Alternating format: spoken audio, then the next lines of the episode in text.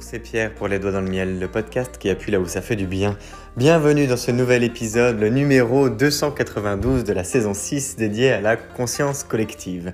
La conscience collective est la partie 6 du podcast Les Doigts dans le Miel qui a été créée pour eh bien, conclure le lancement du podcast au sujet de peut-on faire la guerre à la guerre et sous quelles conditions Dans quelles conditions Avec quels moyens Quel objectif Quelle vision Quelle mission? Eh bien, je vais vous dire une chose, voilà ma réponse. Oui, on peut faire la guerre à la guerre. Mais je pense qu'on ne peut pas y arriver euh, en termes de finalité, c'est-à-dire qu'on ne peut pas faire disparaître la guerre compte tenu de notre histoire, compte tenu de notre nature humaine, compte tenu de bon nombre de choses qui sont mises en place dans le système. Il faudrait quasiment une sorte de grand reset. Il faudrait quasiment, eh bien, aller avec Elon Musk sur Mars ou Jeff Bezos ou bien éventuellement les Chinois quand ils s'y mettront également euh, pour reconstruire une euh, nouvelle civilisation et non pas civilisation sur Mars euh, en partant de zéro et en prenant pour base non pas la création de complexes militaro-industriels, mais pacifico-industriels. Cependant, au même titre que ce que on a partagé pendant ces derniers épisodes, eh bien, on se rend compte de toute façon qu'à partir du moment où on appelle quelque chose un chat, eh bien, c'est pas qu'on appelle un chat un chat, c'est qu'il y a forcément le chien en face. Quand on dit comme chat et chien, comme chien et chat, au final, c'est aussi pour dire que les meilleurs ennemis viennent toujours ensemble. Il y a toujours dans l'histoire, il y a systématiquement, à un moment, quand il y a un gros dinosaure, eh bien, il y en a un pour le manger, plus gros. Quand il y a euh, une civilisation qui s'épanouit dans le monde, qui, euh, qui le monde, qui conquiert le monde plutôt, eh bien, il y en a une autre pour lui mettre des bâtons dans les roues. Quand il y a quelqu'un qui est heureux, il y a toujours d'autres personnes qui deviennent jalouses et qui peuvent tenter de lui nuire. Eh bien, en réalité, il se passe à grande échelle, à, échelle globale, autant qu'à échelle locale, qui est notre quotidien de tous les jours, à nous en tant que personnes, eh bien, de manière perpétuelle, tous ces systèmes qui se mettent en place et qui viennent créer eh l'équilibre des forces tel qu'il existe aujourd'hui. Et cet équilibre est basé sur une notion extrêmement incomprise qui s'appelle l'égalité. L'égalité, c'est le fait d'avoir les mêmes chances parce qu'on a accès aux mêmes parce qu'on a accès à tous aux mêmes informations dans le monde. Seulement, pas au même endroit, pas avec les mêmes modèles mentaux, pas avec la même perception, pas avec le même départ, pas avec le même cheminement de vie, pas avec les mêmes personnes qui arrivent dans nos vies, pas avec les mêmes impacts, pas avec la même réflexion, pas avec les mêmes projections.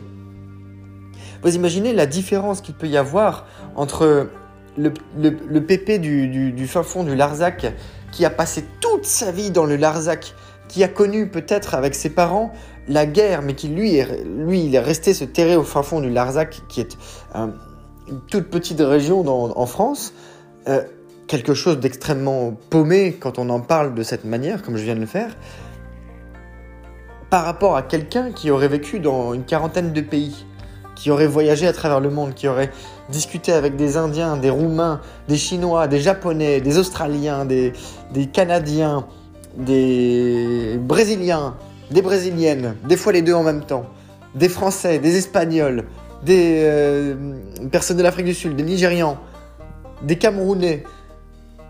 Est-ce que, vous imaginez la différence qui peut exister entre ces personnes? Ne serait-ce que dans la conception du monde qui les entoure. Bah, c'est une différence à s'en déchirer, les isques jambiers. C'est une différence digne d'un grand écart. Alors, comment fait-on à ce moment-là pour accompagner chacune de ces deux personnes à s'épanouir individuellement et collectivement? Eh bien oui, parce que finalement, le podcast Les Doigts dans le Miel est basé sur les échecs. 100% basé sur les échecs de vie. La saison 1, c'est la bestialité, faire face à ses contradictions. Ça, c'est monsieur et madame tout le monde dans notre civilisation, en tout cas occidentalisée, mais pas que. Du côté de chez les Asiatiques, euh, on fonctionne aussi sur tout un tas de contradictions. Du côté du continent africain également, du côté de, de, l'Amérique du Sud, c'est pareil. Enfin, dans toutes les civilisations, on ne satisfait pas tout le monde. On établit des règles basées sur l'égalité. L'égalité n'est pas l'équité, ce n'est pas la, distribution équitable des richesses. Même dans les systèmes communistes qui, étaient, qui avaient vocation à, distribuer les richesses eh bien, au peuple, en réalité, c'était complètement centralisé par, par l'État et, et, ça, a foutu le bordel. Bon, je vais, je vais faire des, gros raccourcis parce que, euh, mine de rien, un podcast ne permet pas de tout dire, ne serait-ce que d'employer certains mots ne permet pas de tout dire. Euh, il y a à travers les mots un sens, des convictions, des, une perception de, de leur usage et surtout un partage d'opinions qui fait que de toute façon, par défaut, c'est incomplet. Ce qui est à la fois génial et frustrant. Frustrant parce que c'est pas toujours évident de dire ce qu'on pense et encore moins de le faire comprendre. Mais génial parce que du coup, c'est ce qui permet aussi l'échange d'idées et de progresser. Donc de se jeter en avant, donc de créer le, futur grâce à la discussion, à la communication, à la parole, pourquoi pas au débat, euh, au partage d'idées. Euh, je vous réinvite à écouter d'ailleurs l'épisode de la loi de la vitesse d'innovation, qui était le numéro 278, euh, puisque dans cette loi de la vitesse de l'innovation, il y a la, la, vélocité des idées quelque part qui est leur, vitesse de distribution sociale. C'est une idée qui rencontre son public, se partage extrêmement vite. On l'a vu avec des applications comme Pokémon Go euh, ou encore même le Bitcoin aujourd'hui cette, euh, cette approche du printemps 2021 que euh, tout un tas de sujets peuvent être distribués extrêmement rapidement quand même. 50 millions d'utilisateurs chez Pokémon Go en quelques jours, c'était un, un record à ce moment-là. Eh bien, en partant des échecs de vie, en, considérant que nous sommes basés sur des, environnements où nous faisons face et où nous ne nous faisons pas face d'ailleurs à nos contradictions, mais l'objectif c'était d'aller y faire face dans la saison 1 du podcast, eh bien on peut parfois, mais pas tout le monde, bien qu'on ait chacun nos, démons quelque part, on peut faire une sortie de route. Et cette sortie de route, elle est parfois catastrophique. Elle brise des vies. Le pire, le pire des cas, ce serait pourquoi pas un suicide. Mais on n'est pas allé jusqu'à là. la plupart du temps, c'est plutôt euh, une chute sociale, euh, beaucoup de déception, de la frustration, de, de la matière noire quelque part à broyer et surtout, surtout traduite par énormément, énormément, énormément de colère. Vous pouvez mettre tout ce que vous voulez, de la, de rancœur, euh, de, toutes ces choses-là sont finalement assez futiles et s'intègrent dans la colère qui, elle, a un poids extrêmement conséquent sur l'épanouissement dans notre vie à tous et à toutes. Et c'est pourquoi en créant les 300, les 300 premiers épisodes de Les Doigts dans le Miel, eh bien, j'ai pris le parti d'exprimer mon opinion, déjà de 1, mais sous la forme d'une histoire qui suit, qui suit en réalité une trame en 6 saisons. Bestialité, colère, faim, paix, potentiel, conscience collective. J'ai pris le parti d'exprimer le fait que un environnement épanouissant avec des personnes qui ont un esprit de croissance basé sur le collectif permet d'aller plus loin, de mieux maîtriser le progrès, de mieux vivre ensemble, de mieux vivre avec soi. Et je pense que notre société ne fonctionne pas comme ça, ne nous éduque pas comme ça, et ne nous permet pas de vivre dans des environnements qui sont euh, eh bien, stables. Dans le sens où euh, on est à côté de la plaque. On se base sur une éducation qui est basée sur des notions extrêmement mentalisées. On se base sur une éducation qui nous apprend à être productif, à trouver notre place dans la société en nous y accordant un rôle. On se base sur un partage de l'histoire qui promeut l'acquisition de pouvoir, le contrôle des richesses, qui promeut euh, la domination, qui promeut les modèles mentaux euh, masculins à 100%, qui promeut le blanc ou le noir, et pas que d'un point de vue euh, couleur de peau, d'un point de vue aussi choix, le côté c'est oui ou c'est non, le côté les, les nuances de couleur n'existent pas.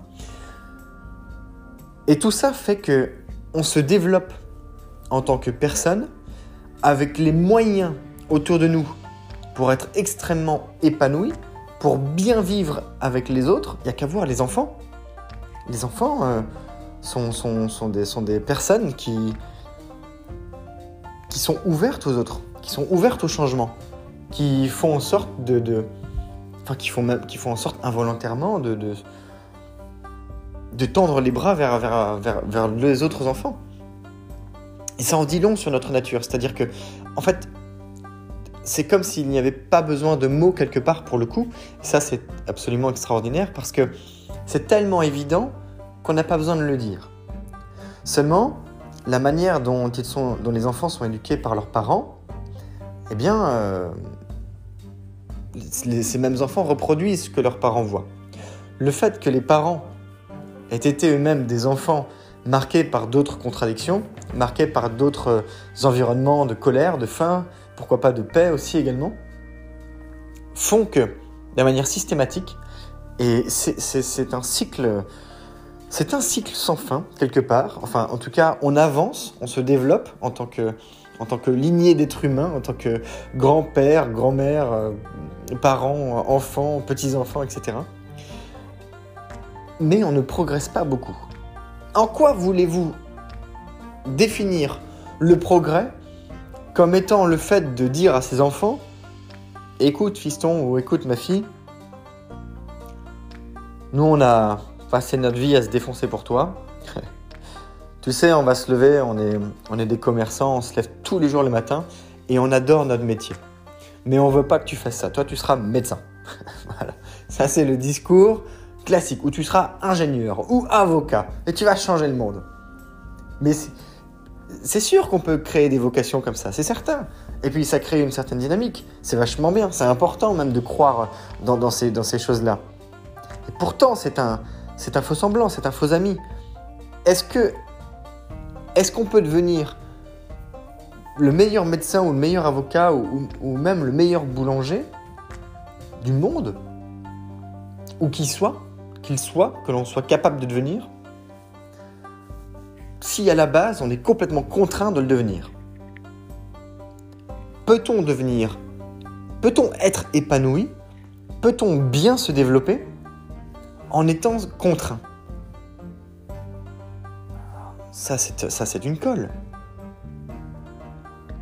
Je me dis peut-être, après tout, si je pense que non, ça veut dire que il y a des arguments en faveur du oui, c'est certain. Et comment? Eh bien en fait, il suffit d'observer autour de soi. Tout le monde, tout le monde autour de moi fonctionne comme ça. Tout le monde a trouvé un job. Tout le monde court le matin pour aller bosser, pour aller gagner sa vie. Et puis, on voit ses amis, on se crée des relations, on achète un appart, un chien, une voiture, une deuxième voiture. Et puis voilà.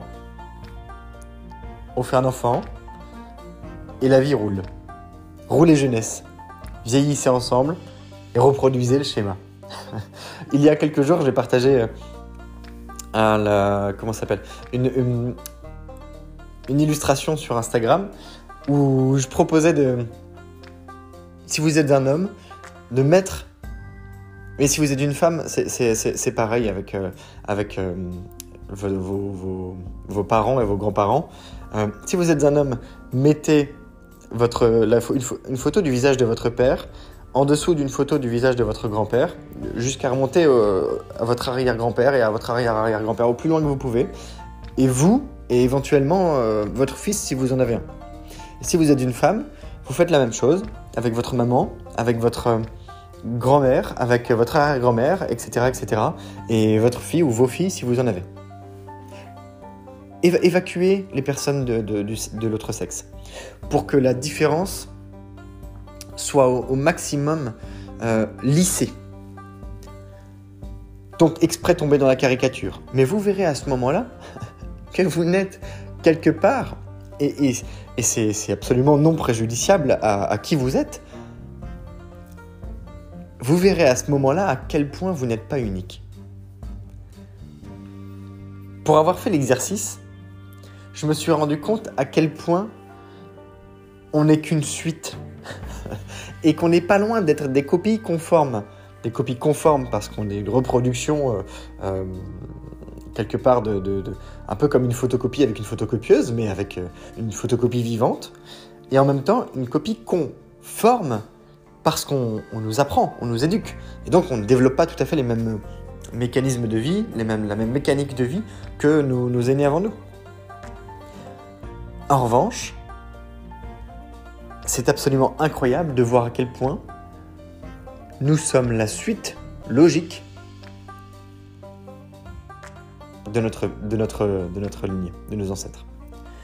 Et ça m'a fait penser au marché financier notamment avec euh, le, prix Nobel Richard Thaler, qui a écrit par exemple euh, Misbehaving, mauvais comportement, ou encore le, premier gros ouvrage sur le nudge, une manière de, faciliter les, choix, on va dire ça comme ça, une sorte de, manipulation, d'influence euh, positive pour vous faire payer vos impôts ou bien pour vous faire acheter. Euh, ou bien pour faciliter une transaction. Enfin, très très utilisé sur le plan commercial, mais pas que. On peut aussi l'utiliser sur le plan euh, psychologique pour faire euh, passer un message, pour faciliter une prise de décision. Quand je dis faciliter, c'est vraiment accompagner. Ne serait-ce que par exemple l'aéroport de Schiphol à Amsterdam, où en mettant des petites mouches dans le fond des urinoirs chez les hommes, eh bien, ils ont pu faire une économie de 80% de leurs produits de nettoyage. Ça, c'est un nudge. Et il y a tout un tas de, de, systèmes repérés à droite et à gauche pour, euh, eh bien, qu'on peut aligner ensemble pour nous faciliter la prise de décision. C'est ça, vouloir dire faciliter, en l'occurrence. Eh bien, le système dans lequel nous vivons, combiné à cette euh, transmission généalogique, apporte des modèles mentaux transgénérationnels, c'est-à-dire qui nous dépassent nous en tant qu'individus, qui remontent sur plusieurs générations, liés à un ensemble de vécus par un ensemble de personnes ayant vécu et vivant dans un ensemble de moments de l'histoire. Et on peut remonter comme ça à 2, 3, 4 générations pour, pour euh, identifier les modèles mentaux euh, que, que vous avez encore aujourd'hui. Au bout d'un moment, ils s'estompent. Et qui sont répartis selon eh bien, trois entités, trois déterminants. Les modèles mentaux individuels, celui collectif, celui sociétal. Ceci nous amène à nous comporter d'une certaine manière dans la vie. Et c'est là où on peut facilement faire face à ces contradictions, parce que ces modèles mentaux sont combinés à quatre grandes composantes qui forment qui forge notre nature humaine. Il y a la spiritualité, il y a les émotions, il y a le mental et il y a le physique.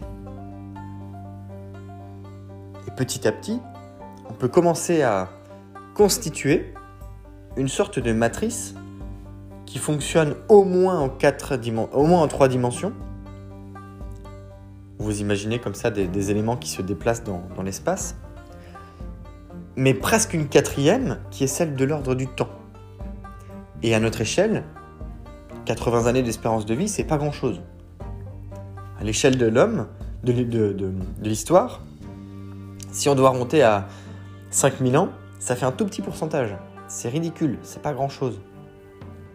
Seulement, les modèles mentaux sur lesquels on se développe pour évoluer en tant que population, en tant qu'être humain, en tant qu'homo sapiens, n'ont pas beaucoup bougé. La technologie, elle, a avancé énormément.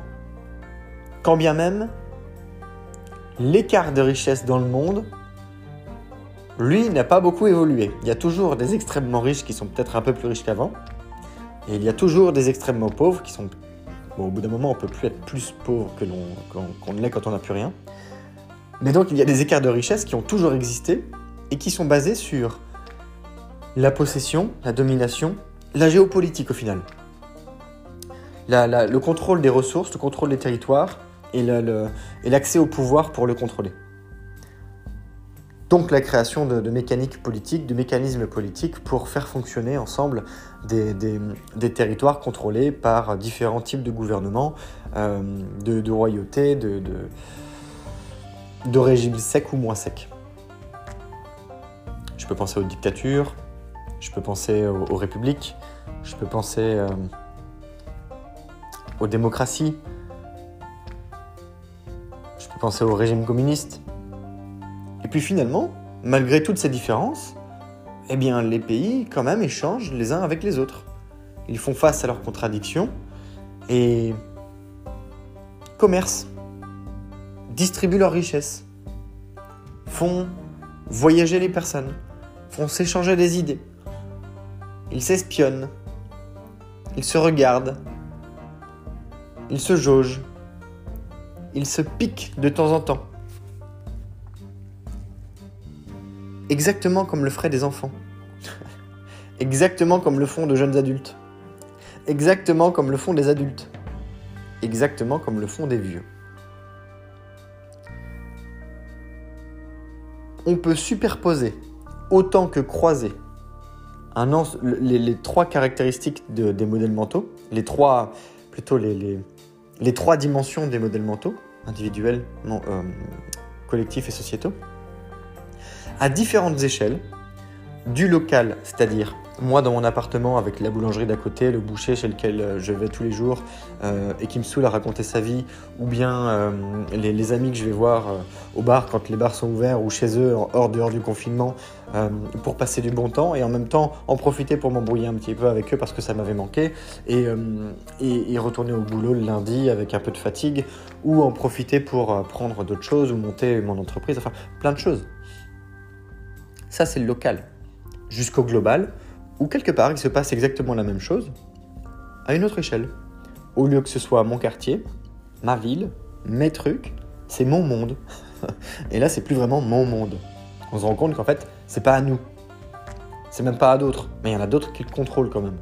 Qui contrôlent l'accès au pouvoir, qui contrôlent le placement de président, le, le placement de dictateur, qui contrôlent la manière dont les richesses sont échangées, qui contrôlent la manière dont on accède aux richesses qui contrôlent le prix, qui contrôlent la demande, qui font en sorte de, distribuer euh, de manière à s'enrichir, parce que nous fonctionnons dans une économie néolibérale et avec un système capitalistique, qui font en sorte de gagner en pouvoir par le contrôle des richesses et la, gestion des mécaniques euh, eh liées à notre économie. On en revient à la guerre. Je vous invite à découvrir, puisque je parle en français, vous êtes francophone pour la plupart, je vous invite à découvrir le, TED Talk de euh, Idriss qui date, je crois, de 2015, où il explique, il partage des pensées relatives à la guerre, la capacité à construire, la capacité à détruire. Qu'est-ce que la guerre a apporté? Le trench. Voilà, c'est tout ce qu'on a gagné des méga morts, c'est-à-dire des millions de morts, des gens qui parlent en méga morts, et qui ont rien d'autre que ça à faire que de parler de, millions de morts en méga morts. Tiens, allez, trois méga morts, ça va, on n'a pas dépassé la plus grosse. Eh bien, les, Premières Guerres mondiales a apporté ça, le trench. Un manteau absolument révolutionnaire qui peuple nos rues aujourd'hui, euh, à la manière de par-dessus, de toutes les couleurs, et qui nous protège de la pluie. C'est génial, quand il fait moins 5 degrés comme aujourd'hui, mon trench, je peux l'avoir moumouté et il me descend jusqu'aux pieds. Et il y évoque, dans ce, dans ce talk, Le virus de la guerre. Le virus de la guerre, clairement, c'est un gros problème. Est-ce qu'il existe? Le virus de la guerre, il est quand même assez particulier. Parce qu'en réalité, il s'attaque aux esprits les plus brillants de notre histoire. J'ai une pensée pour Albert Einstein, qui lui est connu, reconnu par tous, qui travaillait sur des bombes.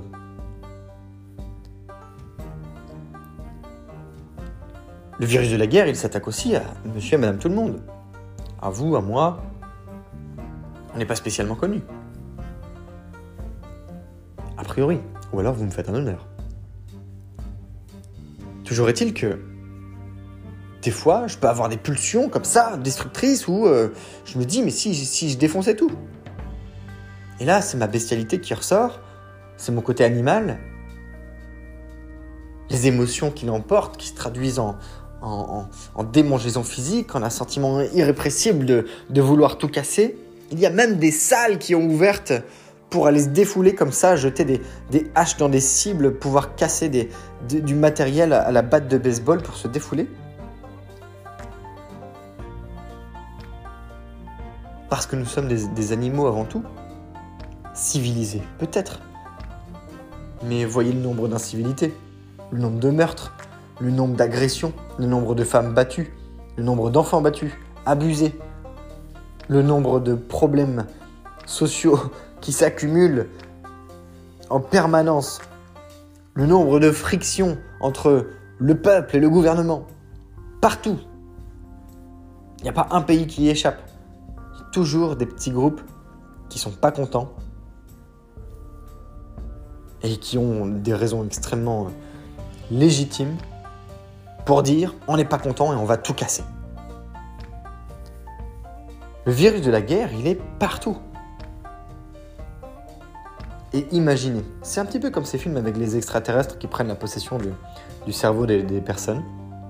Imaginez que ce virus, voilà, il soit omniprésent et il nous empêche de vivre euh, une vie de paix. Ça pourrait être pour nous réguler. Et je vous invite à écouter l'épisode de L'homme cannibale, le 282. Ça Parce que l'homme, à sa manière, s'autodétruit, un petit peu comme s'il se, mangeait quelque part à grande échelle, pour limiter aussi sa, sa capacité à se reproduire comme, comme, comme des champignons pulluleraient sur un arbre. Ça pourrait être ça. Peut-être que c'est juste un problème que tout le monde n'a pas attrapé, mais qui ferait qu'on se battrait en permanence parce que nous sommes malades. Peut-être qu'au contraire, c'est vraiment de notre nature humaine et auquel cas nous avons eh bien, un, lourd chemin à parcourir encore.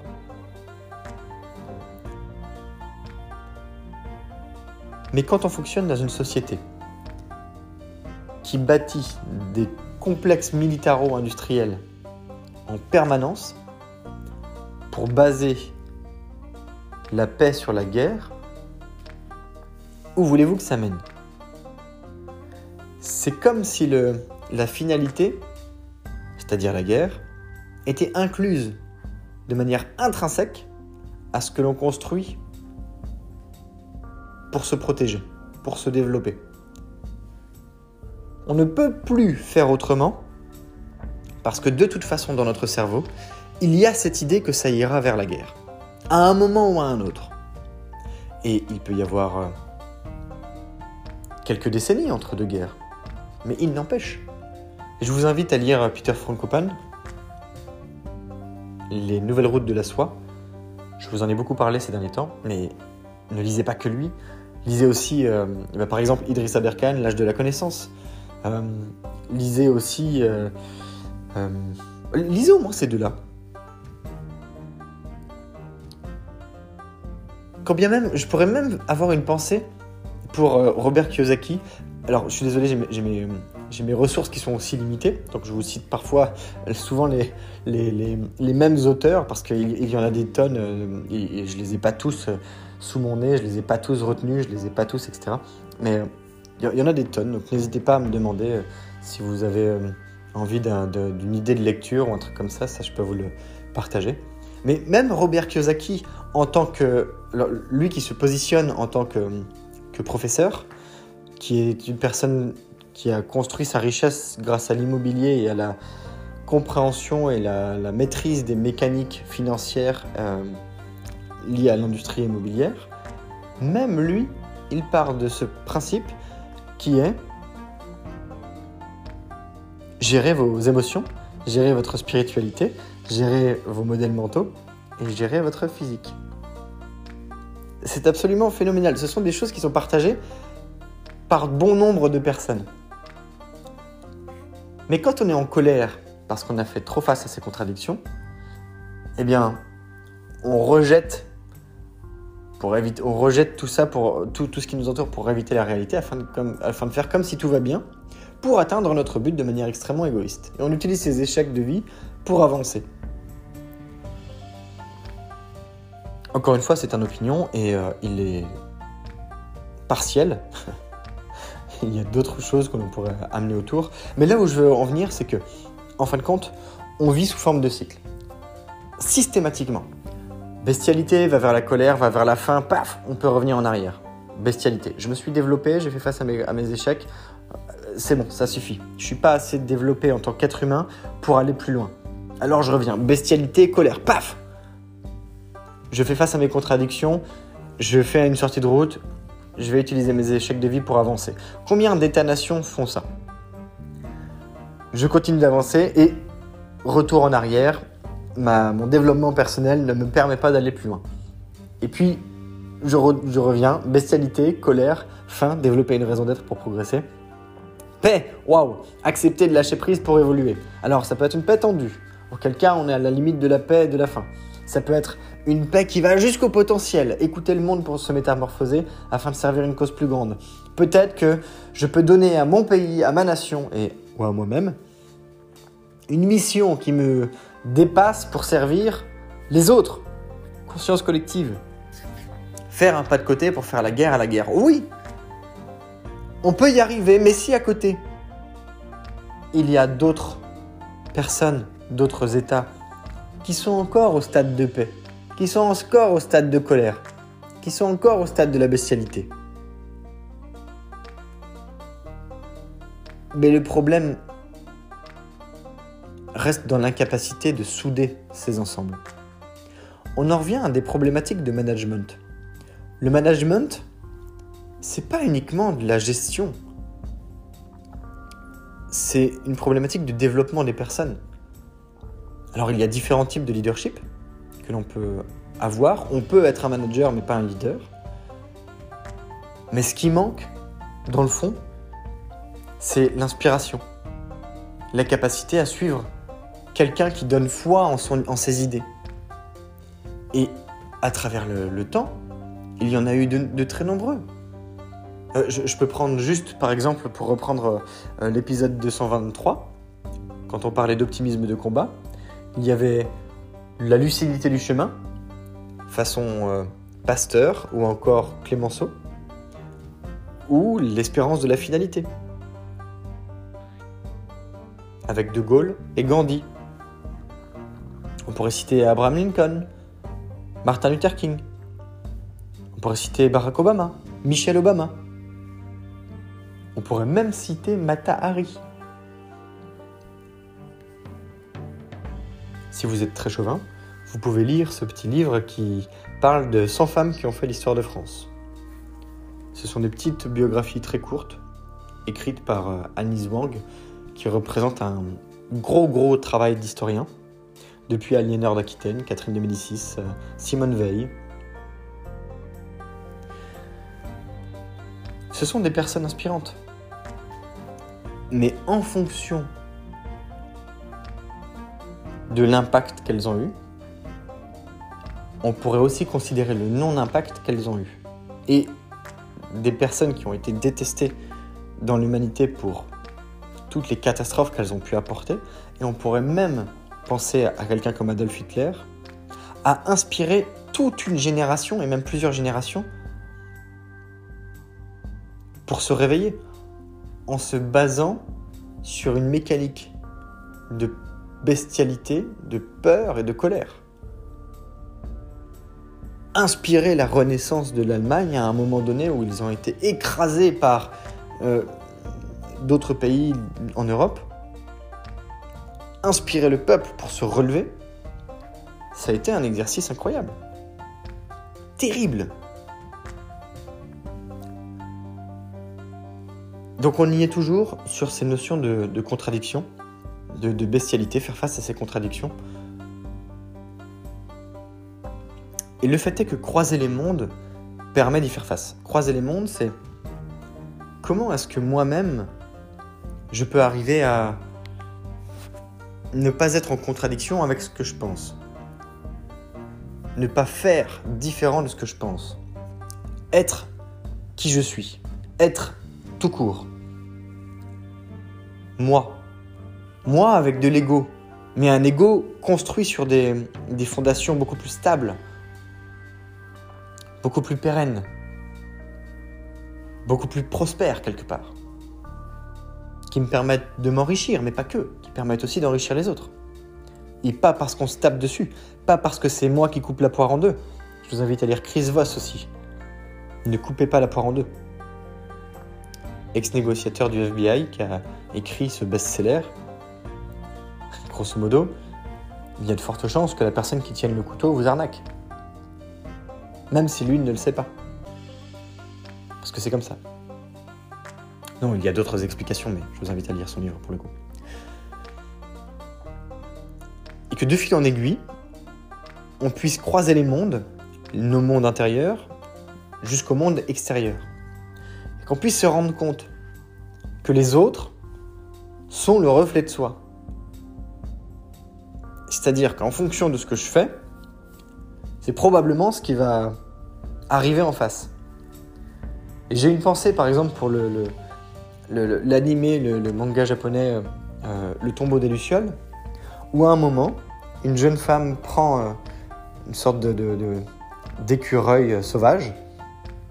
Cet écureuil vient sur ses épaules et il a l'air apeuré. Alors, elle lui tend son doigt et l'écureuil mord fort. Mais elle n'enlève pas son doigt. Donc elle commence à saigner. Et l'écureuil, au bout d'un moment, il se rend compte qu'en fait, le doigt, il bouge pas. Il n'a pas l'air d'avoir besoin d'avoir peur. Donc il finit par relâcher. Et il lui lèche le doigt pour soigner sa blessure. Et finalement, ça devient des super copains. Bon, c'est un peu idyllique. Peut-être. C'est un dessin animé. Ça, c'est sûr. Mais c'est représentatif de ce qui arrive dans le monde réel. Dans le monde, en tout cas, tout court.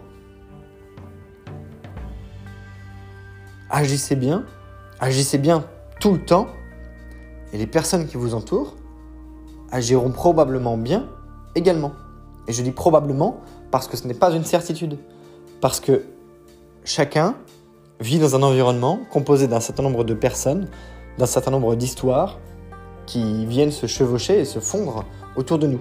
Nous sommes la moyenne des cinq personnes que nous fréquentons le plus. Nous avons donc de fortes chances d'être un petit peu atteint si quelqu'un dans notre entourage est atteint de ce point de vue.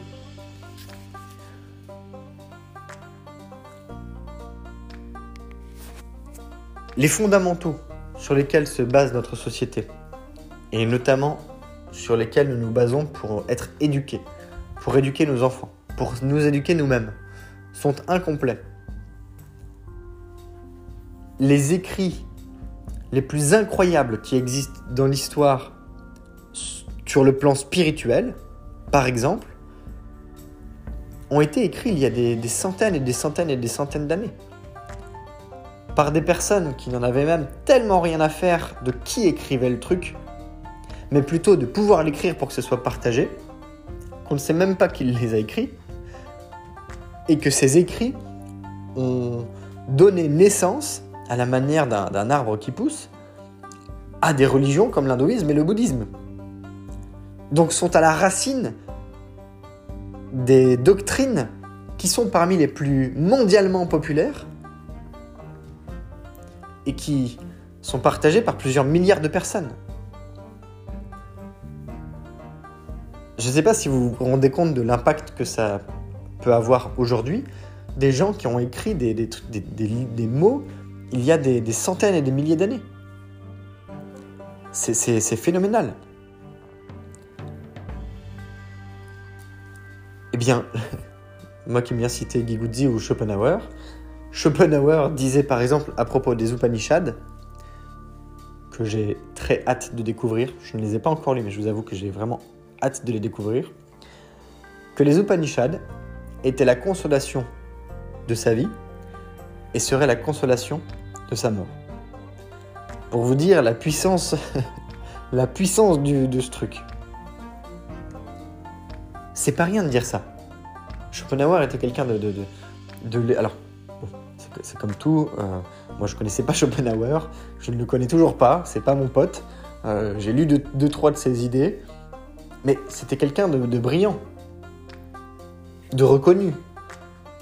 Qui avait matière à apporter euh, pour construire notre, notre société, la, politique moderne, l'art oratoire et le libre arbitre, enfin qui a réfléchi sur un certain nombre de sujets assez, farfelus, mais, d'une manière pour le coup progressiste.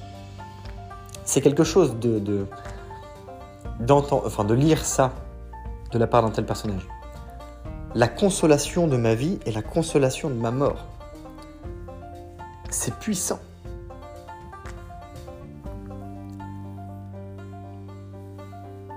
Je pense que pour faire la guerre à la guerre, il faudrait au moins tirer parti de ce que je vous ai dit tout à l'heure. Un esprit de croissance, un esprit d'équipe et un environnement épanouissant. L'esprit de croissance, je vous invite à lire euh, Napoléon Hill, Réfléchissez à devenir riche. Vous pouvez l'interpréter comme on veut, comme, vous voulez. Le, devenir riche, c'est riche, c'est pas forcément qu'en argent. Il vaut mieux avoir de l'argent, probablement, et, et être épanoui que juste être épanoui. Mais réfléchir, ça permet d'ouvrir ses chakras quelque part, quitte à revenir sur la spiritualité. Réfléchir et devenir riche, ça passe extrêmement. Ça passe de manière extrêmement importante par l'écoute. Ça passe par la notion d'écoute qui est mal maîtrisée. Écouter le monde. Écouter, s'écouter soi. Pierre Rabhi disait Pour soigner les maux du monde, j'écoute ou j'ai mal. Notre société ne ressent pas. Il peut y avoir ce qui s'appelle la contagion émotionnelle, je vous invite à découvrir Christopher Hague avec son ouvrage du même titre, La contagion émotionnelle. Il peut y avoir la contagion émotionnelle et, une forme de, d'aura émotionnelle collective, de conscience émotionnelle collective. Et vous pouvez aussi lire Gustave Le Bon avec euh, la théorie des foules.